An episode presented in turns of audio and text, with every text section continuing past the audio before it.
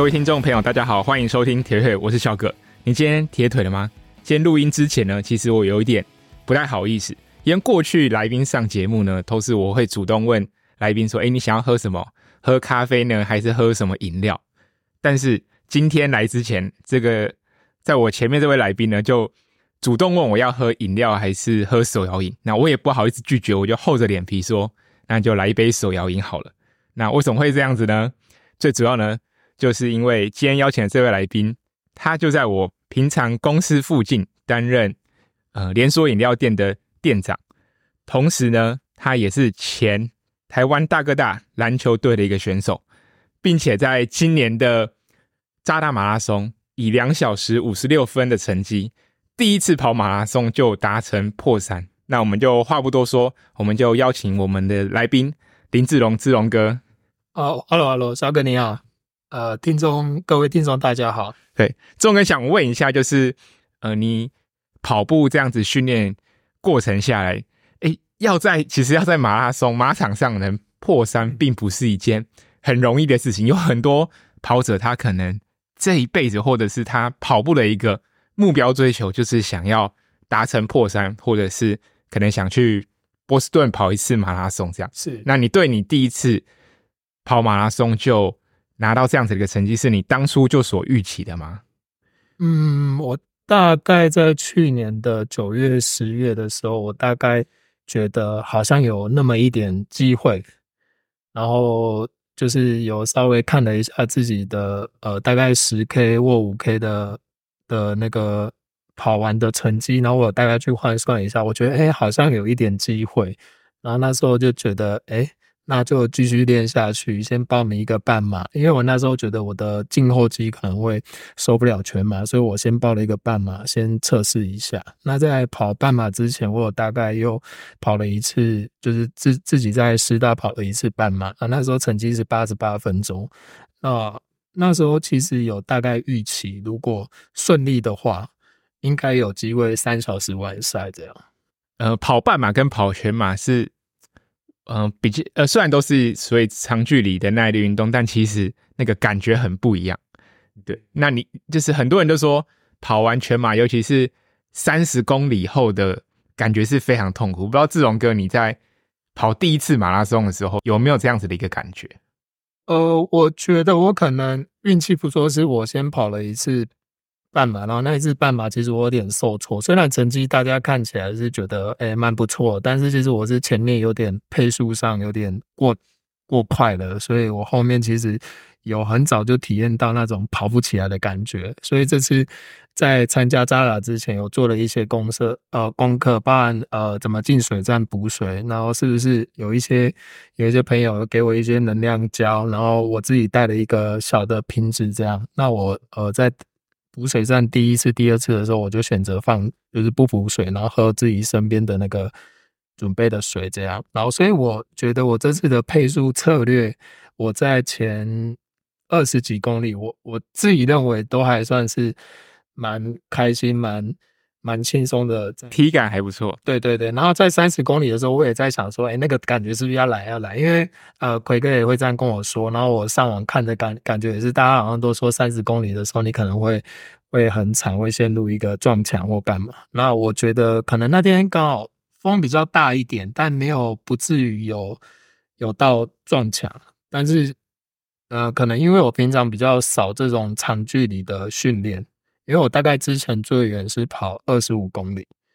对，没有做这样的训练，所以其实我的脚底有点痛。这样大概比较痛苦的感觉是脚底有点痛，然后到底还要跑多久？不是两个半马而已吗？怎么会有人说全马就是两个半马？对，志龙哥，你过去这样子的一个训练，你当初报名之前你，你呃在比赛之前，你花了多久的一个？时间走完这一次的一个训练，这样子，应该说当初怎么呃哪时候决定报名扎达马拉松的？我其实一开始跑的时候，并没有设定说要报名哪个马拉松，然后但是就是跑到哎自己有点成绩的时候，突然觉得哎应该要来报名，因为这样我可能比较有办法坚持下去继续跑。所以后来就看呃一个在自己家乡，那我觉得哎也方便，那住宿上也都方便。然后另外一个就是因为扎达马拉松，接下来就是台呃就是。前几天的扎拉马拉松刚好就是又是一个大赛，那我就是以设定一个半马、一个全马这样下去做报名，大概也是在七八月的时候决定。那志龙哥，你平常训练的时候会大概算一下，哎、你每个礼拜啊，或者是你每个月的跑量大概落在多少吗？每个月的跑量，我觉得比较跑来跑去，因为我其实中间很容易受伤，受一点小伤，然后我就会休息一阵子。我其实蛮。之前蛮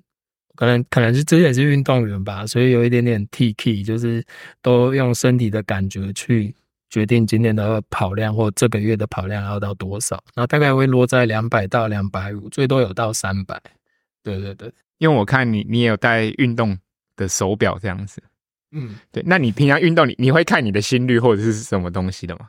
其实到后来就是看看配速了。我比较就直接看配速，但我觉得看心率可能也是一个蛮蛮重要的值，因为我这次发现自己整整趟下来的心率其实大概就是一五五到一六二左右上下，那对我来讲可能是比较有办法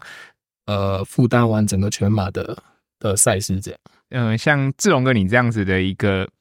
训练，呃，其实第一次破三真的呃非常非常不容易。你这样子在过程当中，你有参考什么样的？训练方法，还是说，哎、欸，你有找教练这样子？呃，我在在那个半马完之后，我有加入曙光跑团，是。对对对，然后有大概看一下就是他们的课表，然后也参与了几次上课，然后我也看了很多影片，然后大概有介绍说，呃，怎样的怎样的训练或者是补水，然后也看了很多，例如说像日本的。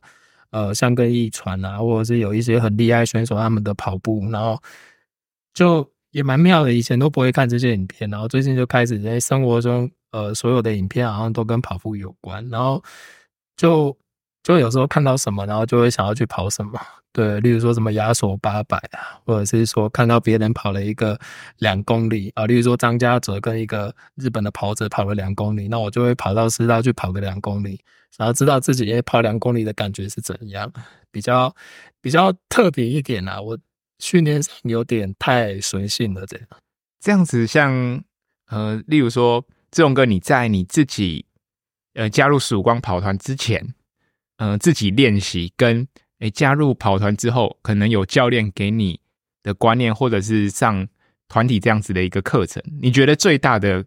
改变或是差异有吗？你觉得跑团？是不是呃，对你来说是不是必要？或者说你在跑团其实收获蛮多的？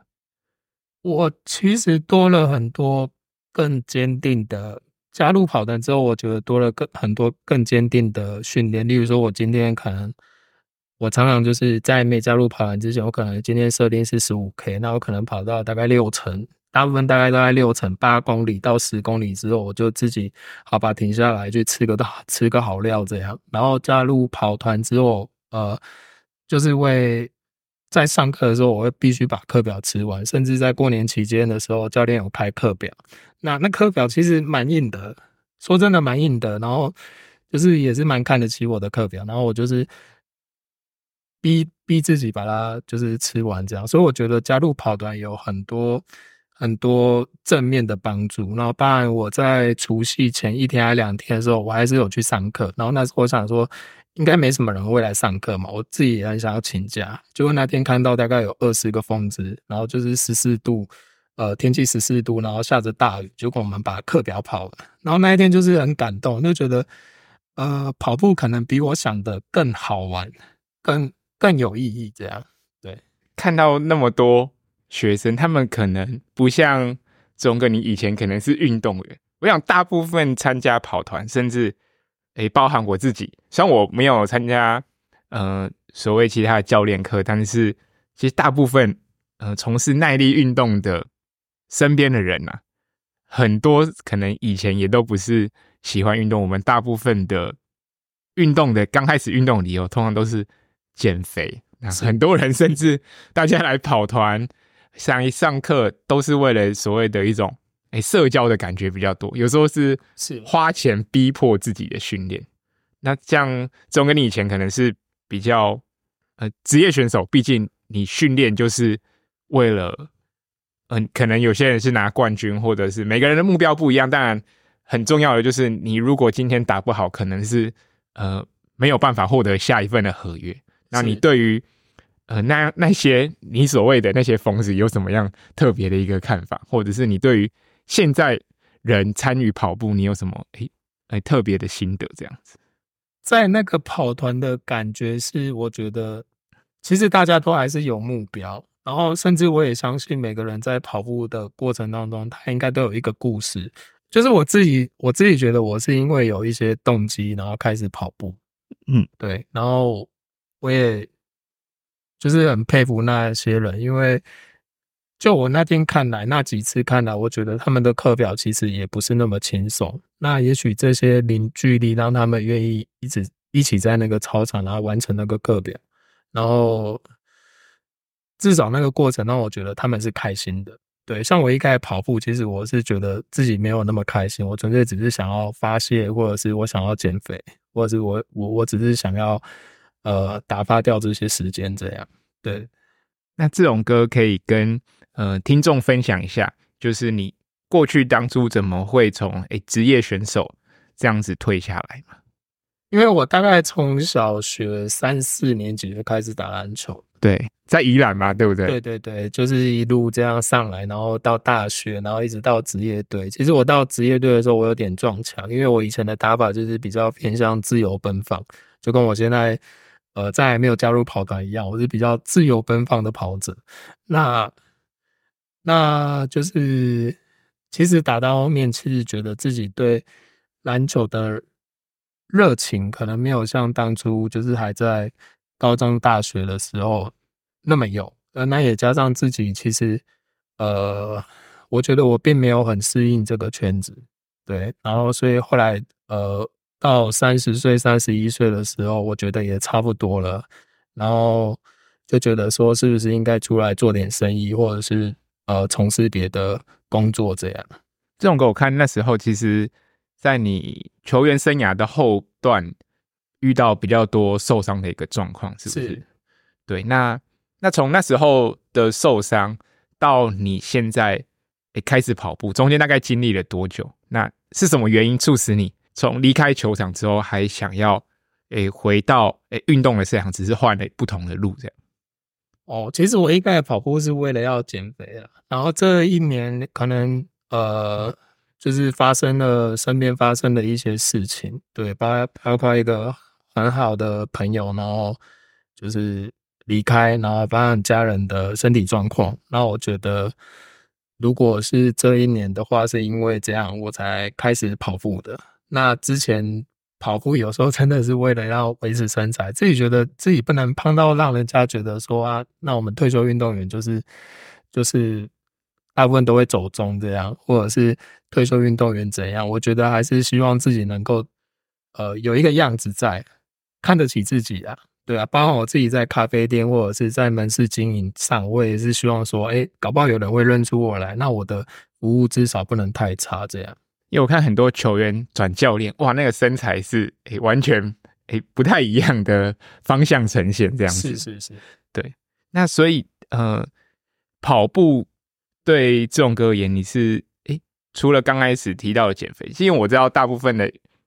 呃球员好了，他们可能对于体能训练这个东西可能比较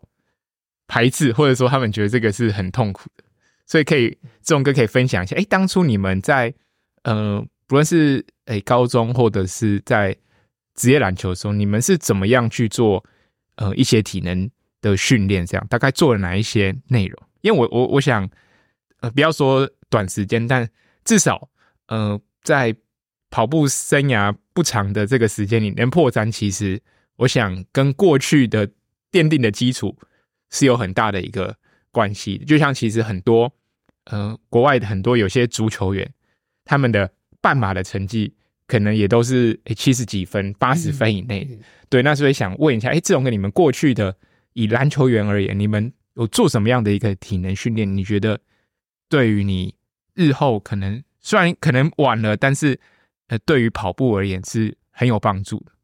呃，我记得以前国小国中，大概你只要会运动，那大概就是全部项目都要涵盖。就是你可能小时候可能是呃身兼篮球队、排球队、路跑队，甚至拔河队。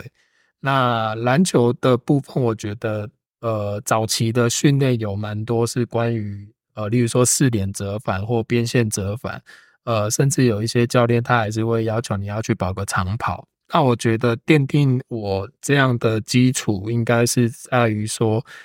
呃，我在做每次的体能训练上，我大部分都是很认真去把它执行完。就例如说，该踩线，那我们就要踩线；该在秒数内，我们都尽量在秒数内。纵使你那天有多么不想练习，那你还是会逼迫自己去。那我觉得，这可能是就让我在之后的训练上，我觉得我上手的比较快。很快去找到那种跑步的感觉，这样。像可能当时候以志龙哥的嗯年纪好了，所以我看到现在其实还有很多选手，像林志杰，像是曾文鼎，甚至是阿敏，或者是吕正儒，他们嗯，可能应该都算你的学弟，但是他们还在场上，他们现在其实基本上都超过三十七岁，甚至有些超过四十岁。你对于这些？球员还在场上的感觉，你会不会嗯、有一点怀念？会如如果没有受伤，你会不会想哎、当时回到球场这样子？其实我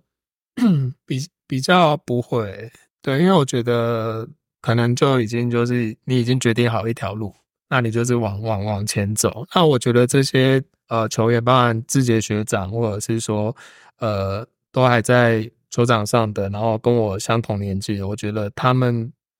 一定对这份工作，就是在球场上的所有事情，他们投入了非常多。包含他们一定有后来一定有找体能教练，然后包包含身材的维持，因为我觉得他们的转变最大是他们的身材，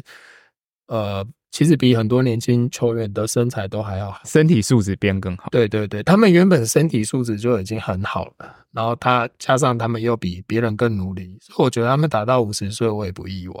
对，世界上最可怕的就是比你厉害的人还比你更努力。对啊，对啊，这也是我一直在思考说，那我们是不是应该要更努力？如果你的直播好的话，那如果你有个目标，那你不是应该要更努力吗？呃，不能就是。因为我也很怕是那种出道即巅峰，所以这些成绩对我来讲也是一个压力在。那我觉得跑步的好处是，我觉得你只要肯投入一一定的时间，或你愿意，呃，例如说把好好的把所有的课表跑完，或者是呃尽量去符合符合这些训练的话，我觉得进步的机会一定会，就是那个成功率会很高。对对对，因为打球会比较挫折，就是。你可能需要你当天体能好、状况好、得分又多的时候，但是球队还是会遇到输球的一个状况。是啊，但跑步好像就是按表操课，如果在不受伤的状况下，能进步都不是一件太难的事情。目前是这么觉得，但我不知道我会不会哪一天突然卡在某个数字，然后就就没办法再前进。那时候可能又要另外的突破的办法。这样，志龙哥，你还记得你？呃，刚开始跑步可能是为了减肥，你有没有记得在诶哪一个时刻，诶发现诶自己好像喜欢上这个运动？不然其实如果不喜欢，可能也不会跑到那么长，二十一甚至四十二公里这样子。是大概我我觉得一开始跑，因为就是大概这十个月的时间是特别有在。针对长跑，之前都是间歇，那间歇其实基本上也是痛苦的，但是时间就很短，就是痛苦一下下。然后真的会喜欢上，大概是，呃，我发现自己半马可以跑在九十分内的时候，我觉得那是一个很大的正增强。然后当然奎哥也会说啊，他觉得我可能会八十五分啊什么的，那我就觉得哦，八十五分有可能吗？然后后来就达到之后，我觉得哦，那心里就更强壮起来，就觉得，呃。虽然有时候跟人家说你想要怎样，这个成绩好像有点臭屁，但是当你讲出来的时候，你反而对自己内心有个啊，你有个你你想要去满足别人的期待，你也想要突破自己的极限，那也许也不是极限，就是你想要突破自己当初设定好的目标这样。那当你突破之后，它又是一个正增强。那像我这两天我就觉得，哎，身体一直告诉我说，哎，你可以跑，你可以跑，就是很少有这种感觉，就是明明身体很疲劳，但是你的心里就呃一直在告诉你说，你可以跑，你可以跑了。对对对，所以我想我应该是有喜欢上 马拉松了。通常。对，可能当通常当下跑完，通常就是会告诉自己，下次千万不要再跑步。通常，但是休息个一天两天，基本上你反而会想说，哎，下一场比赛在哪边？好像。好像可以报名一下这样子，休息一下再出发这样子。真的真的，对，因为我有印象，我大概七八年前我跑一个三山美邦的，我跑完之后我就跟别人说啊，我不要再不要再报名半马或者什么的，连全马都不敢想，因为那时候就觉得哇，好痛苦哦，怎么跑那么远，然后 然后你可能旁边也没几个人，然后最后还被追过这样，然后那个就是一个很那时候我觉得，因为你没有准备的。够完善，你准备的不够多，那你去就会很容易受挫。那我觉得现在，呃，你刚开始跑步的时候，其实应该要减少这种，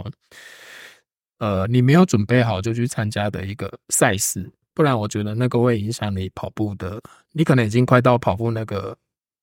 那个 point，就是你快要到那个点了，结果你去参加了一个不对的赛事，或者是你去跑一个不对的，或者是你受伤，你可能就会。呃，就蛮可惜，你可能从此就会终止跑步。对，像过去仲哥可能生涯后段是因为呃受伤，带点受伤离开球场。那包含哎、欸，你在从可能比较正规稳定的训练到扎达马中间，有没有历经过一些伤痛？然后你大概都是怎么样的处理？这样子，一开始就是因为刚开始跑嘛，然后你可能因为。呃，心情的关系，或或者是说，你觉得你可以跑，你的心里觉得你可以跑，但是你的生理是没办法负负荷到那个量，会一开始在小腿、大腿都是比较紧绷的状态。那当然后来就慢慢延伸成就是胫后肌疼痛，可能胫骨关节症候群，或者是呃梨状肌太紧这样。有一阵子我弯腰那个屁股真的是就是很难受，我也不知道也找不到原因，然后我也有去找一些医生看。对对对，但你那时候还是想要拼啊，就是 我觉得这是球员有一个比较呃，运动员可能有一个比较呃比较不好的，就是有时候会硬撑。那好险，我并没有因为这样受到比较严重的伤势，最后也是活活下来的这样。对，所以到现在我看刚刚来录音室的路上，你走路好像也不会有铁腿的感觉。我好像铁腿一天半，就是当天晚上到隔天一整天，然后到。呃，昨天的上日就是也有稍微呃，因为有上班，也稍微走动，我觉得好像有有动态恢复到这样。对，我觉得我的恢复能力好像也还不错，这样。对，那像这种歌会不会觉得说，过去打篮打篮球是一种很需要互动，甚至是不只是同队的，甚至可能在场上可能会需要跟其他的对手。可能嘴来嘴去，或者是做一些互动这样子，你会不会觉得，哎、欸，跑步其实跟篮球差异很大？还是一件很无聊的事？还是你你你在跑步当中获得你最大的乐趣是在哪一个部分？我觉得跑步就有点像独角戏啊，就是你一直一边骂着自己，然后一边又鼓舞着自己，然后 就是很很妙，就是整。整趟下来，你可能会有一百个放弃的念头，或者是两百个呃，要不要跑慢一点的念头，然后可能只有五个，诶，要不要往上追上去的念头，是跟篮球场我觉得比较不一样的。篮球场比较不不是偏向直线运作的嘛，所以你有时候要想的事情很多。包括我以前最头痛的就是教练的战术，因为因为志勇跟你打后卫对不对？对对对对。然后我光是想那些战术哦，因为我以前。我高中可能就是对这一块没有，因为那时候都还是打前锋，然后突然到大学开始打控球，然后所以我觉得我对这一块的那个战术素养能力、理解能力比较差，所以我觉得我在打到一直毕业的时候，其实是蛮撞墙。那现在回过头来跑步的时候，反而觉得，呃，好像不用想那么多事情，你就跑就对了。跑就对了，你把配速顾好就对了。然后就是你可以，你可以借由手表稍微作弊一下，看自己的配速，那我觉得很棒。对，手手表不是作弊啊，手表就是，对对对，就是可以帮我监控说，哎哎，你不要冲太快，不要像呃一只疯狗一样，就是看到人就想追，看到人想追，永远永远就是到最后受挫的就是你。对对对，这时候就会遇到真的撞墙期，真的真的。刚提到就是受伤，因为我偶尔跟听众分享一下，就是我大概其实跟志龙哥遇到的时间。次数其实都不多，我大概在师大田径场有遇过，或者是哦，真的想去喝咖啡的时候会去路易莎，那或者是说我们也有在中正运动中心运过这样子。对，那像呃，其实现在很多运动员，甚至包含呃，其实只要是人，就是对于激励这个东西，就是对我们来说很重要啊。这个观念其实也渐渐的呃，一直在被。灌输这样子，那像志龙哥，你也有去运动中心的健身房，那你大概到健身房都会做什么样的训练？呃，主要是呃锻炼自己的可能身形，还是说你是为了让你的跑步能力做一些嗯变得更好这样？嗯，在篮球员快退役的时候，我发现核心就是核心肌群其实非常重要，所以我在。运动中心主要就是用用抗力球做一些核心，当然，当然那个就是强度不会像以前在球场上那么高，因为那时候其实我对跑步这一块很多事情我也都还不是很理解。但是我认为核心是一定要做训练，因为毕竟呃所有的动作它启动可能还是从核心开始启动，那我会自己慢慢去感受一下说，说哎怎么用。对的方式去发力做跑步，这样，然后主要另外一个可能是呃负重的弓箭步，对，这是我能想到比较不会伤到腰的方式，因为我其实很怕腰腰闪到的，哦，对，然后会做一些简单的上肢，是因为我觉得哎这样身材还是比较好看，然后后来就觉得这些身材好像慢慢没那么重要，就是可能呃有点风阻这样，因为我觉得我还是就是身体还是有点太太。太厚实了一点，对，但我已经尽量都不去，就是我其实尽量都不去做上半身的那个，想要先让它消一点这样。虽然说练壮这件事情看似对，可能也实际上会对跑步有影响，但其实，在某些层面来说，它还是可以呃兼容的。对，就是我看也有国外的。就是他可能是玩 CrossFit 的教练，是他的全马的成绩，基本上他可以跑到两小时四十五分都没都是没什么问题。对，当然当然那也是特例，甚至说你要维持这样子的一个状态，并不是每个人都可以的。那尤其你去如何兼顾肌力训练跟你的呃有氧或是你的肺活量之类的，那这个都是一个。嗯，可能是都是一个很大的一个学问。对，如果没有处理好，可能就是会很容易过度训练这样子。是，是，对。所以像这种跟你说，你刚刚的训练都是以核心为主，会会特别去注重核心的发力，但是我觉得应该很多需要学习的。因为我看以篮球员来说，其实篮球员就是像刚刚志勇哥提到，蛮多横向的一个。训练是对，因为不论是运球或者是防守等等的，都是需要做横向的移动。是，但像像我们玩铁人三项，很多都是直线。应该说这三个项目都是直线。对，对你永远都是在往前，然后我们的摆手、我们的腿都是一直朝前方是的方向移动。所以我觉得，可能像志龙哥你你们以前的这样子一个横向移动。对跑步可能在某些部分来说，会利用到的关节或者是活动度都会比我们后天才去从事这个运动的人好很多。这样子，对啊，然后再加上可能以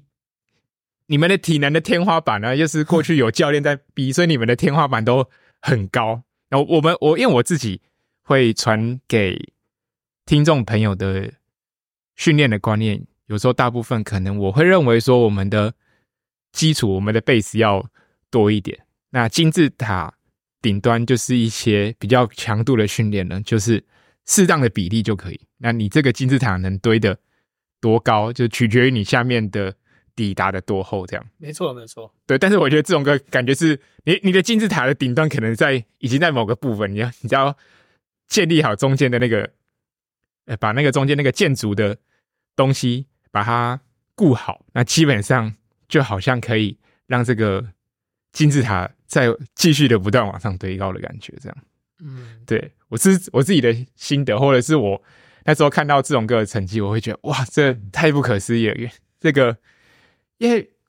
从篮球到跑步的中间，其实也隔了蛮蛮长的时间吧。嗯，大概十年左右。对啊，这个这个十年当中，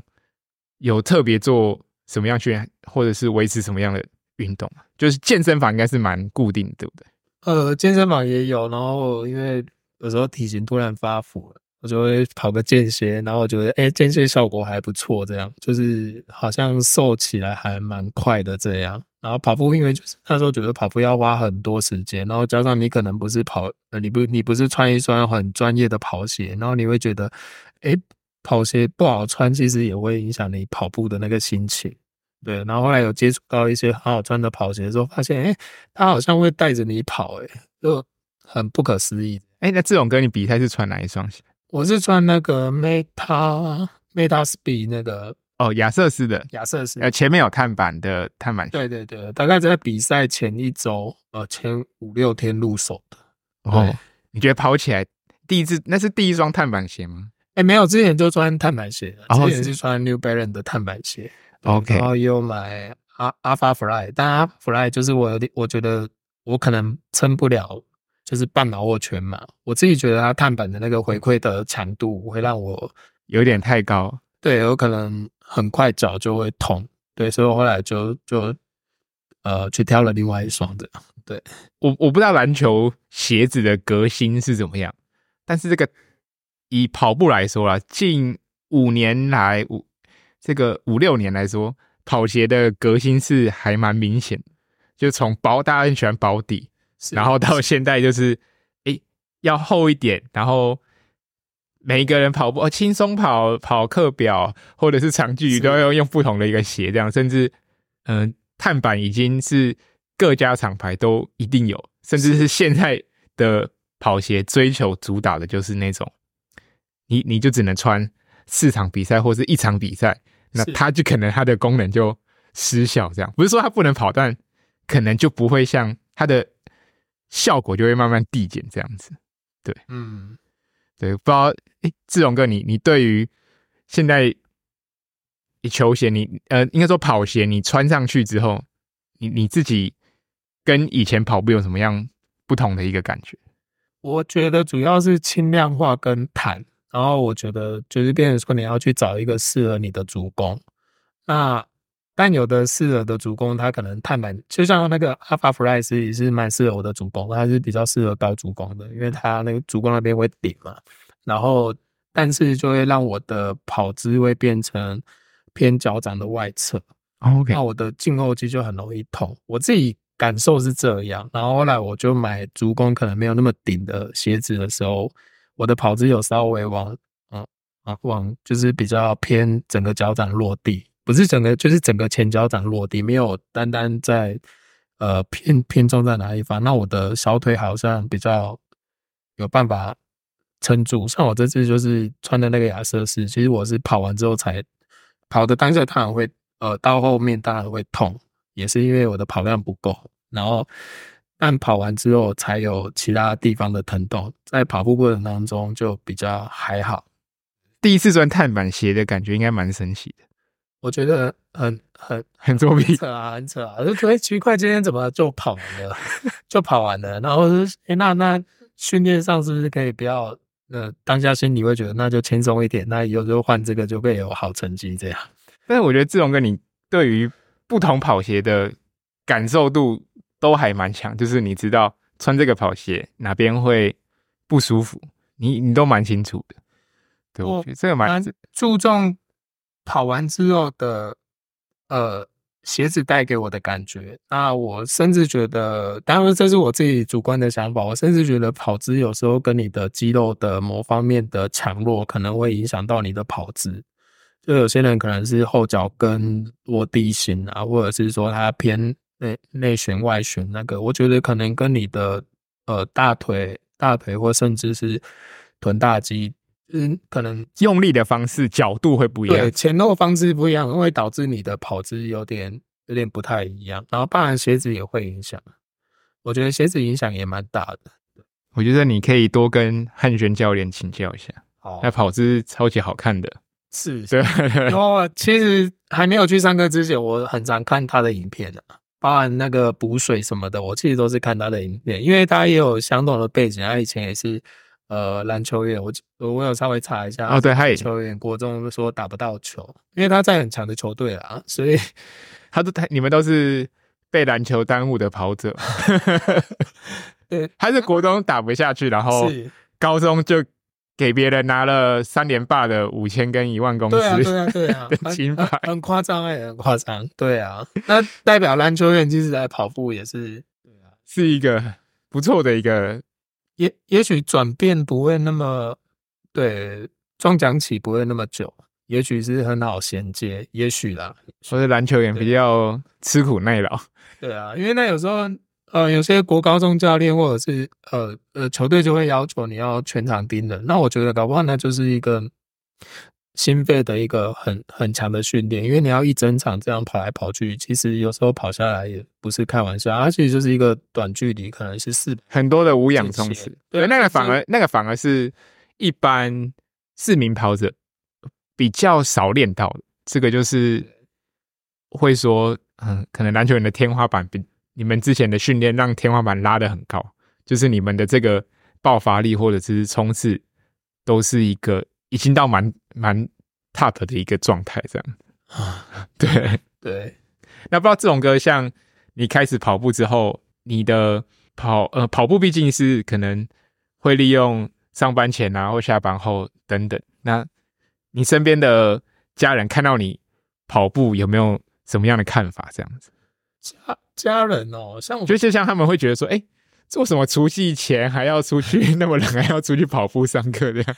我觉得我太太一开始也不太能理解啊，为什么为什么这么喜欢跑步？那你不是说跑步很无聊？那为什么一找到时间就要去跑步啊什么的？然后慢慢之后，他可能有慢慢去理解，他甚至还会要求我，比如说半夜四点要起床，也要你要配合那个比赛时间啊，你怎么这个这个时间在睡觉？那如果比赛的时候想睡觉怎么办？所以我在比赛前甚至有三天都是早上四点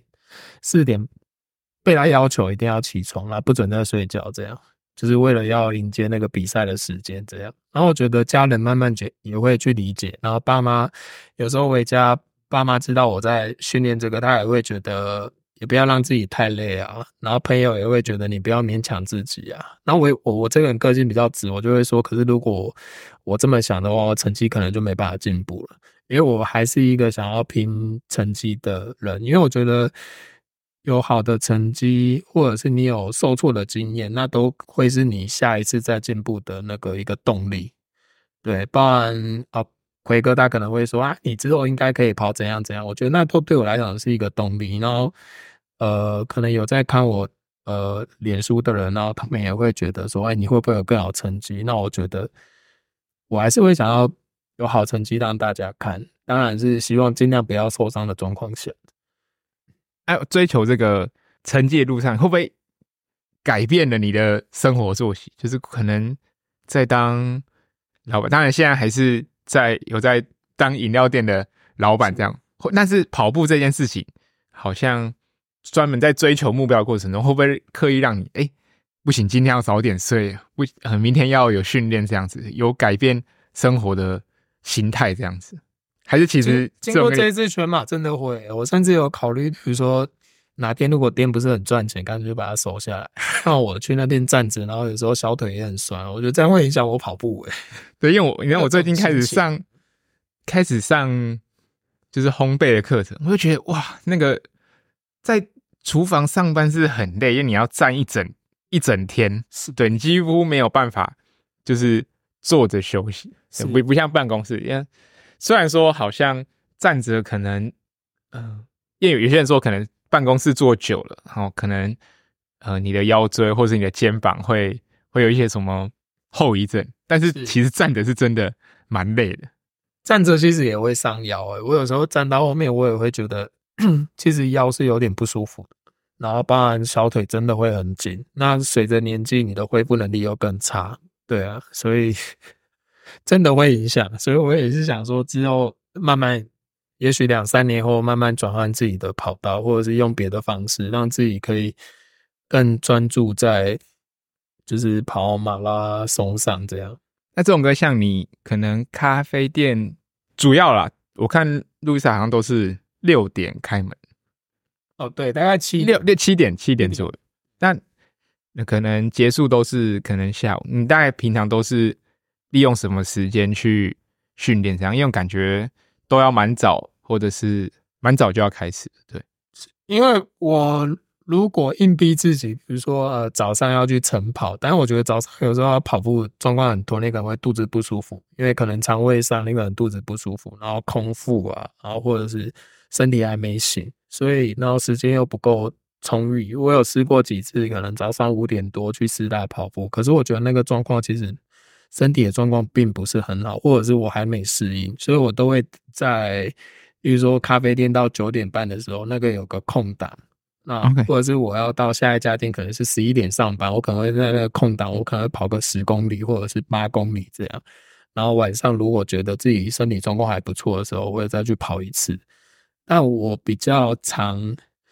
比较铁齿，我的我的月跑量有。八成到九成可能都是配速四分半以内的方式在进行，因为我觉得我呃我没办法跑那么大量，那我就会想要希望质量再好一点。那我也不知道这是对还是错，对，那未来就是会慢慢在做修正，这样其实没有对或错了，毕竟可能跑步就是我觉得是可能每个阶段，这个阶段可能对现在的。呃，这种歌可能是有帮助的，也看到成绩，也看到成果，但下次可能还有用哦，但是可能效果就折半。是，那可能隔了两年之后会发现，哎，这个方式用下去好像，哎，受伤的状况可能就会更容易浮现。是，那也也也或许可能，其实这种歌你是走在受伤的钢索上，只是没有遇到大伤。那所以。